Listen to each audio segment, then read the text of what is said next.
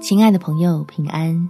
欢迎收听祷告时光，陪你一起祷告，一起亲近神。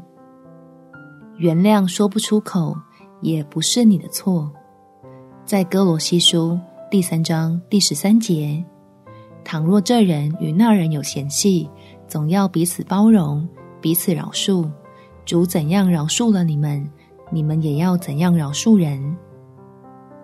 因为或是饶恕。或是报复，都不能让已经创伤的心再次得到满足。唯有借着天赋，借着基督表明出来的爱，才能够修复你我伤痕累累的内在。我们无需急着用口是心非的原谅来掩盖，自己里面真的需要天赋来好好的疼爱。我们一起来祷告：天父，求你显明恩典。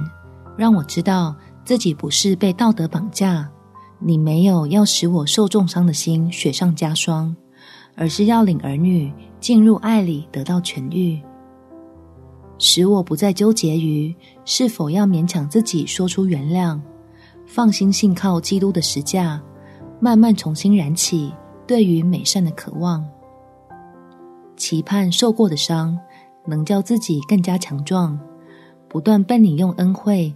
与慈爱更新建造，让转过弯的人生另有一番新气象。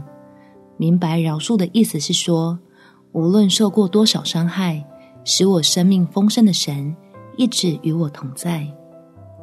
感谢天父垂听我的祷告，奉主耶稣基督的圣名祈求，阿门。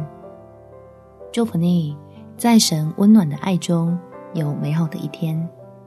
每天早上三分钟。陪你用祷告来到天父面前，在真理中自由的释放。耶稣爱你，我也爱你。